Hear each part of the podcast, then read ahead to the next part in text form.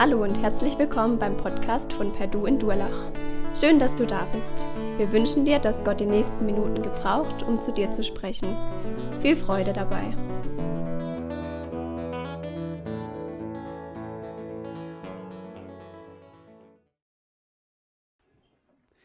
Ja, ihr Lieben, ich grüße euch auch ganz herzlich und freue mich, euch einfach heute die Botschaft weitergeben zu können. Es war vor einigen Tagen, da rief mich jemand an und sagte, ich bin im Moment so antriebslos. Ich bin in der Gefahr, meine Zeit zu verplempern. Kannst du mir Tipps geben, wie ich neu motiviert werden kann in meiner Situation? Wir kamen ins Gespräch, ich habe das eine oder andere ihm weitergegeben und er war nachher dankbar und freute sich, dass er motiviert wurde. Heute unser Thema segensreich leben, siegreich leben, sich von Jesus motivieren lassen. Wenn wir dieses Thema hören, dann ist es meistens so, dass wir uns zuerst einmal darüber freuen, dass wir durch den Glauben an Jesus siegreich leben können. Dass wir schöne Erfahrungen machen mit Jesus in der Nachfolge und dass wir frei werden konnten und können von der Situation von schlechten Gewohnheiten, von Existenzangst und dass wir aufatmen können in unserem Leben, auch wenn eines, einiges immer wieder im Wanken ist, auch in unserer Zeit. Andere sind solche, die dieses Thema sieghaft leben von einer anderen Seite sehen. Sie stöhnen zuerst einmal. Warum ist denn das Leben ein ewiger Kampf? Warum ist das Siegen so schwer für mich? Warum geht es nicht einfacher in der Nachfolge Jesu? Ich denke, Petrus will gerade in seinem ersten Brief, den er schreibt an die Gemeinde, genau diese Spannung ausdrücken und uns zeigen, wie wir damit umgehen können. Nämlich diese Spannung zwischen dem, dass wir auf der einen Seite froh sein dürfen, wir haben einen Herrn, der gesiegt hat und auf diesem Sieg dürfen wir leben. Und auf der anderen Seite, wir sind solche, die im geistlichen Kampf sind. Und er will den Adressaten zeigen, schaut auf die lebendige Hoffnung, die wir haben haben wir im ersten Kapitel gesehen. Schaut auf Jesus, den Eckstein, der alles zusammenhält, im zweiten Kapitel. Schaut auf euer Vorrecht, mit dabei zu sein in seinem Hause, in seiner Gemeinde und euch gegenseitig und anderen dienen zu dürfen. Schaut auf das Leiden und Sterben Jesu, das euch eine ewige Erlösung gebracht hat. Und Petrus fasst im ersten Brief das zusammen im fünften Kapitel, Vers 10. Der Gott, von dem alle Gnade kommt, hat euch berufen, mit Christus zusammen für immer in seiner Herrlichkeit zu leben. Er wird euch aufbauen, stärken, kräftigen und auf festen Grund stellen, auch wenn ihr jetzt eine Weile leiden müsst. Ja, das gehört auch zum Christsein. Nachfolge Jesu ist alles andere als ein gemütlicher Spaziergang. Petrus sagt, seid bereit, euer Leben von Gott prägen zu lassen und auf ihn ausgerichtet, dass ihr heilig sein könnt, wie er heilig ist. Ja, in der Nachfolge sollen wir immer wieder ihn sehen, der uns Vorbild geworden ist. Und dann auch Vorbild sein für unsere Umgebung, und uns darauf einstellen, Menschen zu sein, die den anderen zeigen, was Nachfolge heißt. Und er sagt, und trotzdem wird es so sein, wenn ihr alles richtig macht, es wird die Situation sein, dass Leute euch angehen. Da heißt es in Kapitel 2, Vers 20, wenn ihr Gutes tut und dafür leiden müsst, dann ist das eine Gnade von Gott, denn genau dazu seid ihr berufen worden. Auch Christus hat für euch gelitten und euch ein Beispiel gegeben, damit ihr in seinen Fußspuren folgt. Ja, in der Nachfolge Jesu geht es auch um dieses gute Miteinander in Ehe, Familie und in unserem Umfeld. Und da ist natürlich die Frage, wie gehen wir miteinander um? Wie sieht unser Umgangston aus? Und das ist oft eine große Herausforderung. Wie gehen wir in unseren Familien um? Wie gehen wir in unseren Kreisen um? Wie gehen wir mit unseren Nachbarn um? Wie gehen wir mit unseren Mitchristen um?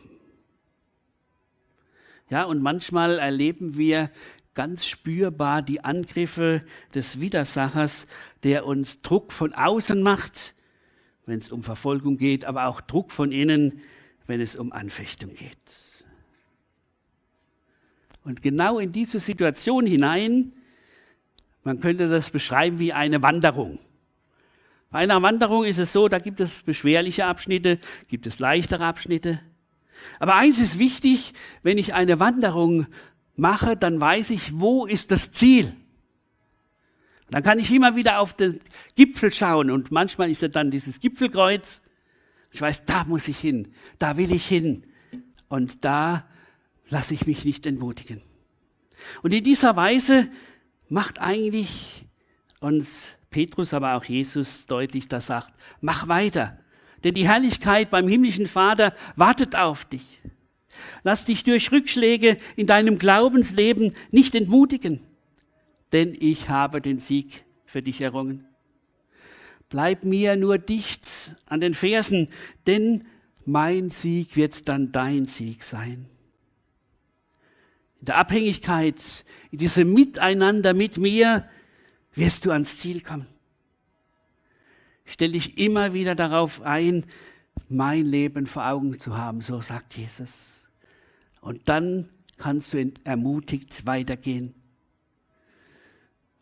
Darum geht es, siegreich leben.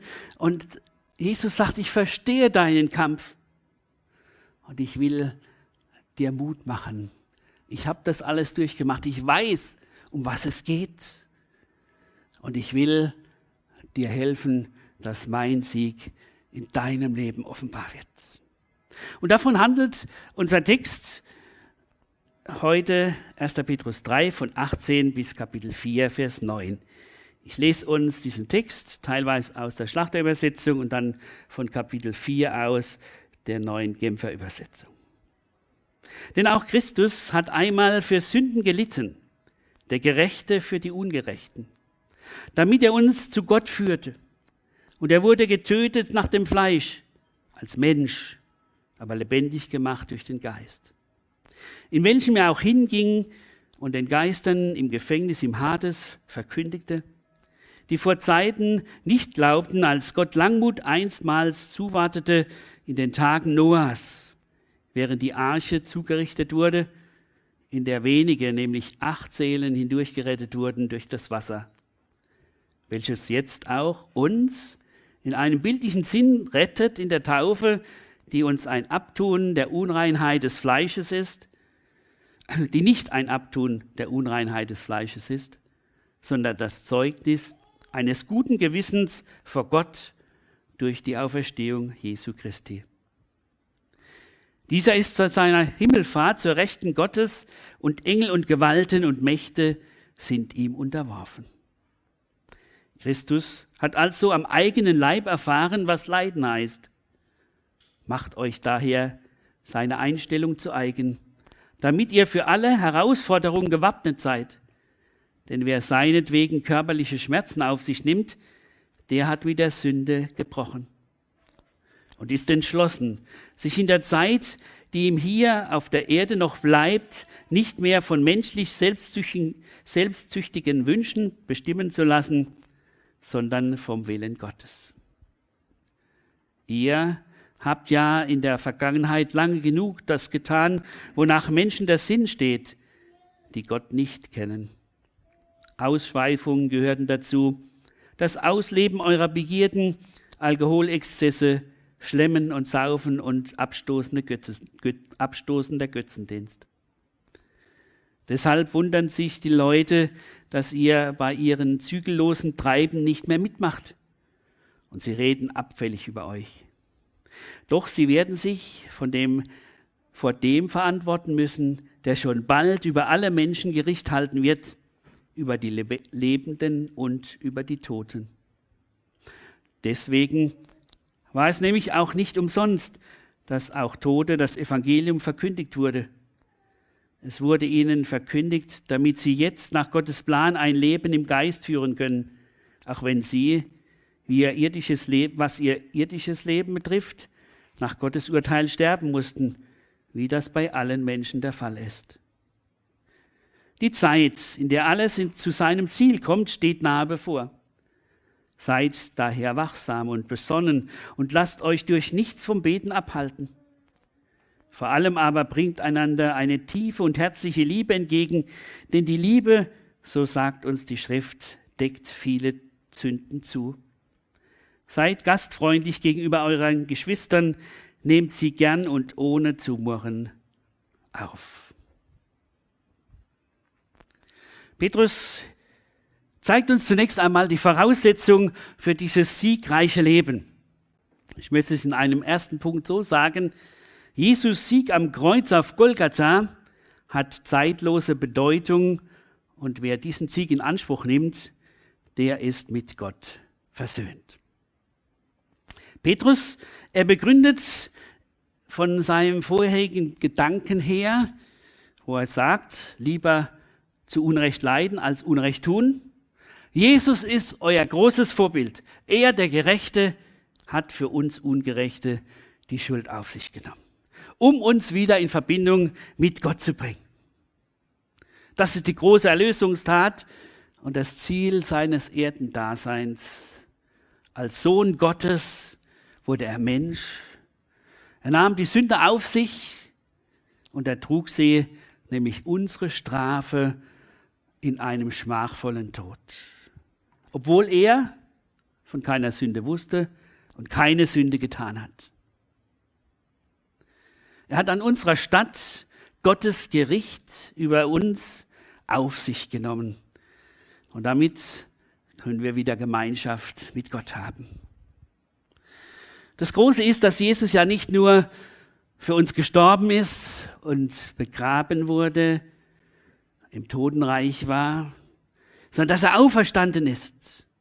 Und damit sein Sieg nicht nur seiner Nachwelt kundgetan hat, sondern, und darum will Petrus uns zeigen, wie allumfassend, wie groß, wie zeitlos diese Bedeutung der Erlösung Jesu ist, dass er sagt, schaut nach, Jesus hat sogar die Generationen, bevor er gelebt hat, als er im Totenreich war, hat er ihnen das Evangelium gepredigt.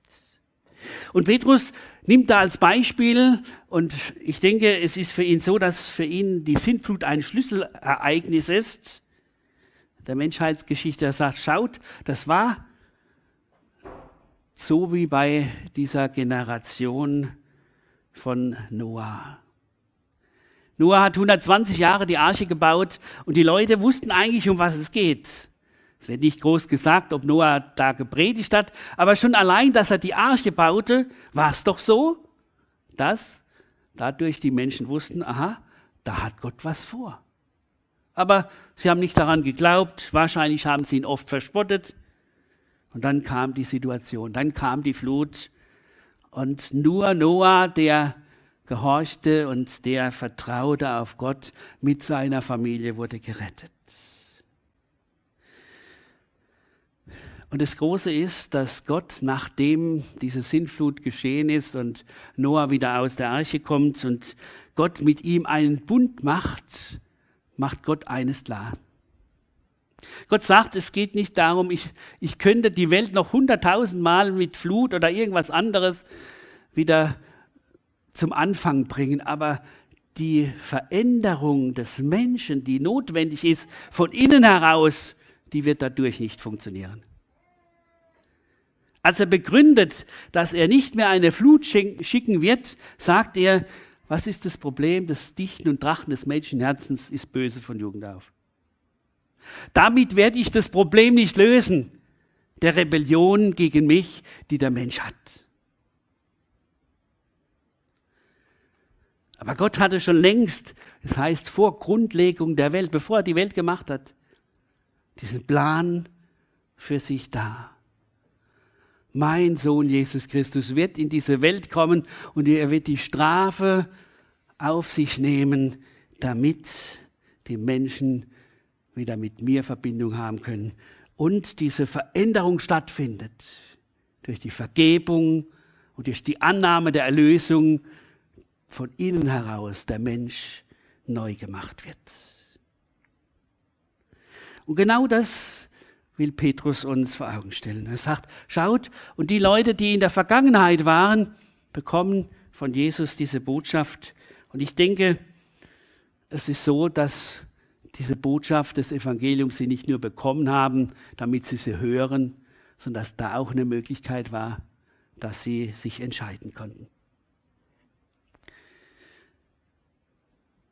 Im Hebräerbrief wird in ähnlicher Weise uns gezeigt, wie die Erlösung Jesu eine zeitlose, eine ewige Erlösung ist. Da heißt es in Hebräer 9, aber jetzt ist Christus als hoher Priester der wirklichen Heilsgüter gekommen. Er hat das größere und vollkommenere Zelt durchschritten, das nicht von Menschen gemacht wurde, also nicht von dieser Schöpfung ist. Und hat das eigentliche Heiligtum ein für alle Mal betreten. Er kam auch nicht mit dem Blut von Böcken und Kälbern, sondern mit seinem eigenen Blut und hat uns eine Erlösung gebracht, die für immer gilt. So hat das Blut Christi eine weitaus größere Wirkung, weil er sich in der Kraft des ewigen Geistes Gottes dargebracht hat, als Opfer ohne Fehl und Tadel. Dieses Blut reinigt unser Gewissen von all den Dingen, die wir getan haben und die uns letztlich nur zum Tod führen würden. So können wir nun dem lebendigen Gott dienen. Genau das sagt auch Petrus. Da hakt er ein und sagt, schaut, das war damals so. Die Leute sind alle umgekommen, nur die, die in der Arche waren, die waren gerettet. Und so ist es auch heute. Die Erlösung Jesu Christi ist zwar für alle da und ein für alle Mal geschehen, aber nur die, die das in Anspruch nehmen und die Gott bitten um Vergebung, die Gott bitten, ein reines Gewissen zu bekommen, die erleben, dass sie von der Gottferne wegkommen in seine Gemeinschaft. Die erleben, dass sie auf einmal neu eine Beziehung bekommen, wo es heißt, ich kann jetzt Abba, lieber Vater, Papa sagen. Gott ist nicht mehr mein Feind, nicht mehr der Heilige, der, dem ich nie begegnen kann, sondern Gott ist der, der mir zugewandt ist und mit dem ich durch Jesus neue Gemeinschaft haben kann. Wisst ihr, das ist eigentlich die Hauptaussage, die Petrus hier sagt. Es geht nicht um die Frage, wie ist das äh, mit Bekehrung der Menschen, die schon gelebt hatten. Es geht um die Frage, sind wir bereit? Und das will Paulus sagen, sind wir bereit zu sagen, ja, wir wollen die Erlösung durch Jesus Christus in Anspruch nehmen und die Zeit der Gnade nutzen, um von der Gottferne in die Gemeinschaft mit Jesus zu kommen. Petrus will das einfach nochmal klar machen. Auch wenn es den meisten klar war, die, denen er geschrieben hatte, aber er will das nochmal sagen. Schaut, darum geht es. Die Botschaft des Evangeliums ist hinausgegangen für alle Zeiten und es ist eine Möglichkeit und Jesus sagt es selber, niemand kommt zum Vater, denn durch mich. Das ist die frohe Botschaft. Das ist die wunderbare Veränderung, die unser Leben möglich macht. Wir dürfen von diesem Sieg her leben, gerade als Gläubige, und erleben, wie Gott hier unser Leben verändert. Und jetzt sagt Petrus, so wie Jesus damals gelitten hat, so wie er für uns stellvertretend sein Leben gegeben hat, für uns gelitten hat, so sind wir auch aufgerufen, das zu verstehen. Unser Leben wird auch von Leid geprägt sein. Aber nicht in dem Sinn, dass Gott sozusagen uns eine Schwere ins Leben hineinsteckt. Sagt, ja, dass du mir nicht so hochkommst, du musst ja immer mal einen Druck geben. Nein, darum geht es nicht. Gott will zeigen, schau, ich muss, ich will, ich darf Situationen in dein Leben hineinführen, die dir erstmal nicht gefallen, damit du lernst, mit mir im Leben weiterzukommen. Das erlebe ich immer wieder im Gespräch mit Menschen, die ihre Not haben in ihrem Leben. Dass ihnen das sage, wisst ihr, ich kann dir nicht viel Ratschläge geben, den einen oder anderen schon, aber eigentlich gibt es nur eine Möglichkeit, du musst dich diesem Jesus anbefehlen und ihm vertrauen, dass er mit seinem Sieg in dein Leben hineinkommt. Und deshalb sagt jetzt der Petrus ein zweites, Leiden und Druck in unserem Leben um Jesu willen macht uns entschlossener, für, je, für Gott zu leben und nicht mehr nach unserem eigenen Leben, nach unserem eigenen Willen. Petrus sagt, ja, schaut, Jesus selber hat es an seinem eigenen Leib erfahren, dass es darum geht, dass man sich seinem Gott und Vater anbefehlen muss. Und ihr sollt genau dieselbe Gesinnung haben. Wenn ich unter Druck komme, wenn ich selber nicht weiterkomme, dann will ich gewappnet sein, einer zu sein, der seinem Gott lebt und sich nicht mehr von seinen eigensüchtigen Willen bestimmen lässt. Jesus ist unser Vorbild geworden. Das ist ja das Große. Jesus hat nie etwas von uns verlangt, was er nicht selber getan hätte. Sein Leben war geprägt von Anfang bis Ende von Ablehnung und Anfeindung. Aber das macht ihn umso gewisser, dass sein Weg der ist, diese Sünde der ganzen Welt auf sich zu nehmen und immer noch und immer mehr abhängig von seinem Vater zu leben und dadurch in seinem Willen blieb.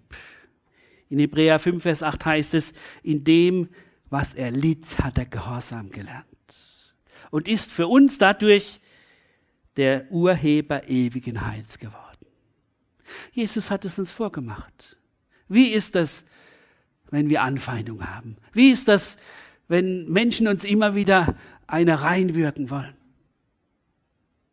Jesus hat das alles zugelassen. Und er hat immer wieder in der Weisheit, die er von Gott bekommen hat, den Gegnern so geantwortet, dass sie nur staunen konnten. Und was das Große war, in dieser Situation hat er immer noch die Menschen versucht zu gewinnen. Und genau das sagt auch der Petrus und sagt, schaut, seid bereit, dass ihr diese Herausforderung annimmt und in der Gesinnung Jesu dann diese Menschen seht. Es geht nämlich jetzt um Folgendes. Er sagt, die meisten haben ein Leben vor der Nachfolge Jesu und ein Leben nach der Nachfolge Jesu. Sag so, bevor ihr in der Nachfolge Jesu wart, da habt ihr mit den anderen mitgemacht. Da war euch auch wichtig, dass euer Leben Power hat. Im Sinne von, dass ihr etwas erlebt. Dass ihr euch ja meint, freuen zu können, äh, ob das jetzt im Alkohol ist, im Miteinander. Aber es geht um viel mehr. Aber er sagt genau, das sind Dinge, wo er euch jetzt schämt und wo er sagt, Mensch, warum habe ich denn damals so mitgemacht? Und jetzt kommen die alten Kumpels und sagen, hey, warum bist du nicht mehr dabei? Warst doch immer so voll dabei. Jetzt ist nichts mehr. Und dann sagen wir, nein, ist für mich nicht mehr das, was mir Freude macht. Das ist nicht mehr das, was mich sozusagen erfüllt. Ich habe jetzt was Besseres. Und dann sagt, ach, was willst du? deiner Nachfolge. Was mit Jesus? Das klappt doch sowieso nicht. Ja? Und wenn wir dann noch Situationen haben in unserem Leben, wo es uns nicht so gut geht, dann sagst du, Süßte, bist auch nicht besser dran wie ich. Und genau das ist das, was uns dann wirklich Probleme macht.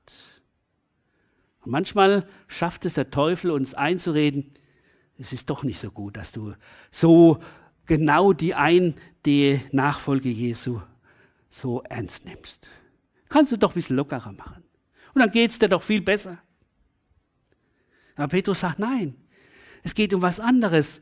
Wenn ihr nicht mehr klarkommt in euer Leben, dann nehmt den Sieg Jesu in Anspruch. Dann meint nicht, ich muss wieder zurück in die weltliche Sache, um, um es leichter zu haben, sondern nehmt den Sieg Jesu in Anspruch und dann werdet ihr erleben, wie er sogar für diese Menschen, die euch jetzt verspotten und die, die, ja, die für euch nichts mehr haben, dass ihr für die beten könnt und dass ihr versucht, ihnen das Evangelium weiterzugeben, weil er sagt, Mensch, wenn die nicht zum Glauben kommen, dann sind sie ja verloren. So sagt Petrus. Und das ist diese Sache, dass wir lernen, dass wir für solche Menschen sozusagen Mitleid haben. Dass wir so, solche Menschen vor Jesus bringen, dass er an ihnen wirken kann. Wir sind ja manchmal dann in der Gefahr, sagen, ja, mit denen haben wir jetzt nichts mehr zu tun und ich will nicht mehr mit denen in Kontakt sein. Ich denke, darum geht es nicht. Sondern es geht um die Frage, wie weit kann ich da, wo ich dann bin, Zeugnis für meinen Herrn Jesus Christus sein? Und da sagt Petrus, das ist die Herausforderung, die unser Leben ausmacht. Wir sind in Anfeindung. Die Menschen um uns herum verstehen uns nicht, wenn wir als Christen entschieden leben und sagen, das kann doch gar nicht gehen. Und in dieser Situation dürfen wir ihn bezeugen, ja, ich habe auch meine Probleme. Ja, ich bin auch einer, der, bei dem ich alles glatt geht. Aber ich bin einer, der weiß, ich darf aus dem Sieg Jesu heraus leben. Und wisst ihr, das ist eigentlich das Schöne, was wir, was man immer wieder erlebt, wenn man in der Nachfolge Jesu steht und je länger man in der Nachfolge Jesu steht, unser Herr gibt uns diese Möglichkeit, dass die Dinge, die uns früher so angefochten haben, auf einmal keine Bedeutung mehr für uns haben. Zunächst sieht es ja so aus, als würde Petrus sagen, also wenn ihr Schmerzen habt, wenn es euch nicht so gut geht und je mehr Zipperlein ihr habt, umso mehr werdet ihr Gott vertrauen. Also die Alten sind die, die richtig Gott vertrauen. Nein, ich denke, das ist nicht das, was Petrus sagen will. Sondern Petrus will sagen, wenn du bereit bist, Jesus entschieden nachzufolgen, dann wird das in deinem Leben dazu kommen, dass du sagst, ich brauche der Sünde diesen Raum nicht mehr geben. Ich darf aus dem Sieg Jesu leben. So, so ein Beispiel, wenn ich sage, Mensch, ich will immer mehr mit Gott in Verbindung kommen, deswegen lese ich mehr in der Bibel, dann ist das Fernsehprogramm gar nicht mehr wichtig für mich. Dann lasse ich das einfach weg. Es geht nicht darum, dass man sagt, man darf das nicht. Aber die Frage ist, was ist das, was mich bewegt? Was ist das, was mein Leben ausmacht. Und der Petrus sagt, schaut, wenn ihr euch da ausrichtet, so wie es Jesus getan hat, er sagte, das ist mein Auftrag. Und deshalb will ich diesen Auftrag ausführen und mich ausrichten in allem, was ich tue, dass dieser Auftrag getan wird. Ich hatte letztens auch ein Gespräch, weil er sagte, ah ja, die helfen ja nur, weil sie Christen sind. Und die haben mir halt geholfen, aber die haben ja nur ihre Gebote und schränken und schränken mich nur ein. Und dann sagte, sagte ich, nein, es geht nicht darum, dass die das machen, weil sie Christen sind und weil sie denken, sie müssen jetzt was für Gott tun. Es geht darum, dass sie kapiert haben, ich habe einen Auftrag. Einen Auftrag in dieser Welt, diese Botschaft des Evangeliums weiterzugeben und vorzuleben. Dahin will Jesus uns motivieren, Menschen zu sein, die das begreifen. Ich bin einer, der von Gott geliebt ist, der von Jesus erlöst ist und der, der dadurch in die Welt hineingesandt ist, um dort zu erleben, wie Gott mich gebraucht zu seiner Ehre. Und wisst ihr, das ist jetzt das Schöne und das ist das Dritte, was ich weitergeben will oder was Petrus auch weitergibt. Lass dich von Jesus und seinem Mord motivieren zu einem zielbewussten Leben auf die Herrlichkeit Gottes zu. Ja, ist es da so schön? Die Zeit, in der alles zu seinem Ziel kommt, steht nahe bevor. Seid daher wachsam und besonnen und lasst euch durch nichts vom Beten abhalten. Vor allem aber bringt einander eine tiefe und herzliche Liebe entgegen, denn die Liebe, so sagt uns die Schrift, deckt viele Sünden zu. Seid gastfreundlich gegenüber euren Geschwistern, nehmt sie gern und ohne Zumurren auf. Was hilft uns also im Leid, im Kampf, in den Anfeindungen dieser Welt? Es ist immer zuerst der Blick auf die Zukunft der Herrlichkeit bei Gott. Petrus und auch Paulus, sie haben immer wieder das eine geschrieben, das, was ihr jetzt leidet, ist nur eine ganz kleine Sache in Bezug auf die Herrlichkeit, die auf euch wartet. Wir brauchen den Blick, jetzt kommen wir wieder zu den Wanderern, wir brauchen den Blick auf das Ziel, auf den Gipfel. Und da gibt es dann, gerade so in der letzten Strecke, ist ja oft so, da, da kann man nicht mehr, will man nicht mehr. Da sagt, doch, jetzt schaffen wir es noch. Und dann tut man sich gegenseitig ermutigen. Und dann, wenn man dann am Gipfelkreuz ist, dann freut man sich, dann kann man sich eintragen. Und dann kann man festspannen, weil man sagt, ja, jetzt habe ich es geschafft. Ja? Und so brauchen wir diesen Blick in all den Widerwärtigkeiten, gerade auch in unserer Zeit. Wir brauchen den Blick für das Ziel. Und wenn wir diesen Blick für das Ziel nicht mehr haben, dann passiert nämlich Folgendes. Dann werden wir bestimmt vom Zeitgeschehen, zum Beispiel der Pandemie. Dann sehen wir nur noch die Katastrophen in dieser Welt. Dann sagen wir, Mensch, was läuft da politisch, was kommt da alles noch auf uns zu?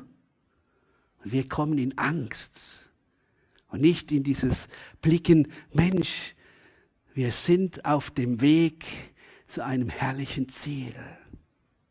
Und deshalb sagt er, deshalb seid wachsam. Wie das ja so ist, wenn man äh, auf dem Wandern ist, dann muss man schauen, dass man nicht irgendwo hinfällt und sich den Knöchel verstaucht und dann nicht weiterkommt. Immer wieder ist man dabei. Und jetzt kommt dieses so, dass er sagt, schaut, seid wachsam und lasst euch nicht polarisieren. Seid wachsam und lasst euch nicht in Angst bringen oder in Panik verfallen.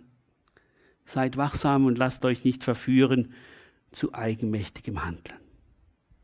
Er sagt, dann bleibt besonnen, denn wir warten eben nicht auf das globale Chaos, sondern auf die erneuernde Wiederkunft Jesu. Wir schauen letztlich auf diesen auf dieses Ziel. Und deswegen sagt er, und dann, wenn euer Leben doch so ist, dass ihr nicht klarkommt, dann kommt zu Jesus im Gebet. In dieser Verbindung mit eurem Herrn könnt ihr immer wieder neu ermutigt werden. Und dann haben wir ja noch, Gott sei Dank, unsere Glaubensgeschwister. Ja, das ist manchmal so eine Sache, gerade in unserer Zeit, wenn man sich nicht so treffen kann, dass man daran, darunter leidet. Aber wir haben ja die Möglichkeit, in vielfältiger Weise trotzdem Gemeinschaft zu haben. Oder jetzt auch hier eine schöne Sache. Und da sollen wir uns gegenseitig helfen. Dass wir sagen, wenn einer versagt hat, nicht, dass wir die Sünde weitertragen und sagen, was hat der angestellt, du schau doch mal auf den, sondern dass wir mit ihm vor Jesus drehen und sagen, zeig ich will es abgeben an dich, Jesus. Dein Sieg soll auch darüber gepriesen werden. Wie praktizieren wir Gastfreundschaft? Wie weit haben wir ein offenes Haus? Und wisst ihr, das ist ja ganz einfach. Für unsere Freunde ist ein offenes Haus ganz leicht. Aber für die, die wir am liebsten von hinten sehen, ist das gar nicht so einfach. Ja? Und dann sagt, oh, jetzt kommt der schon wieder, der labert mich nur die ganze Zeit voll. Und dann zu sagen, nein, der braucht es. Ich will ihm begegnen in der Liebe Jesu. Ich will ihm zeigen, dass er wertgeschätzt ist. Das ist das, was wir bei Jesus lernen können. Er hat keinen Menschen verachtet. Er hat immer wieder darauf geschaut, was ist das Problem dieses Menschen, wie kann ich ihm begegnen und ihm Gott nahebringen. Wenn man das anschaut, muss man sagen, eigentlich ist es doch kein großer Aufgabenkatalog, den Petrus hier hat. Ja, es sind so ein paar Dinge, Schaut auf das Ziel, seid besonnen, habt gegenseitig Liebe, seid gastfrei. Und genau das ist es ja. Jesus ist keiner, der uns tausend Vorschriften gibt, so wie wir manchmal heute nicht durchschauen mit den vielen Vorschriften über dieses, wie wir mit, dieser, äh, mit diesem Virus umgehen sollen. Nein, Jesus hat ganz einfache Dinge, wo er sagt, es geht um die Beziehung mit mir, es geht um die Beziehung untereinander, es geht darum, dass mein Sieg in eurem Leben zum Ausdruck kommt. Es geht darum, dass er in der Verbindung mit mir und untereinander vorwärts geht. Und so wollte Petrus uns helfen, so will Gottes Wort uns helfen, Christsein im Alltag so zu leben, dass es aus der Beziehung zu Jesus, aus der Beziehung miteinander und aus dieser Abhängigkeit von ihm gelingt, weil er der ist, der in allem vorausgegangen ist und weil er der ist, der uns in guten und in schlechten Zeiten begleitet und uns schenkt, dass wir Gelassenheit haben können im Glauben. Amen. Wir wollen beten. Ja, Jesus Christus, wir danken dir, dass du, unser Herr, dich für uns dahingegeben hast. Dass du bereit warst, als der Schuldlose unsere Schuld auf dich zu nehmen. Und dass du dadurch uns eine ewige Erlösung geschenkt hast. Und so danken wir dir, dass wir aufgrund dieses Sieges am Kreuz auf Golgatha und aufgrund deiner Auferstehung Menschen sein dürfen, die dir nachfolgen und die das bekennen, wir sind mit Christus gestorben und auferstanden. Wir sind bereit gewesen, dieses Gericht, das an dir, Herr Jesus, ergangen ist, für uns in Anspruch zu nehmen, um die Gnade und die Herrlichkeit Gottes dann auch zu erfahren. Und danke für alles, was du uns schon geschenkt hast in unserem Leben, wo du uns durchgetragen hast, wo du uns gezeigt hast, gerade in Drucksituationen bist du da und bist der, der uns dadurch verändert. Lass uns Menschen sein, die noch viel mehr bereit sind, die Dinge, die in unserem Leben geschehen, als Möglichkeiten zu sehen, dass du mit uns weiterkommen kannst dass deine Liebe uns noch viel mehr bestimmen kann. Und dass wir Menschen sind, die für andere zum Segen werden. Auch wenn sie auf der anderen Seite erleben, wie Anfeindung da ist. Herr, wir beten dich an über deinen großen Sieg und wir danken dir, dass wir uns auf diesen Sieg berufen dürfen und auch erleben dürfen im Alltag. Und dass du uns hier umgestaltest in dein Bild, damit wir eins in der Herrlichkeit bei dir dieses wunderbare Miteinander haben dürfen und jetzt schon erleben, wie du uns immer wieder neu mit Freude und Zuversicht beschenkst. Danke für dein Nahsein. Amen.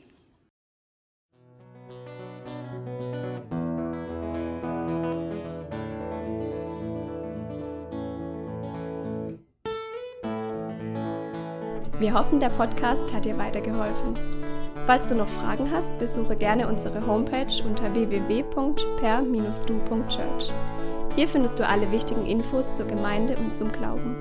Tschüss und bis zum nächsten Mal.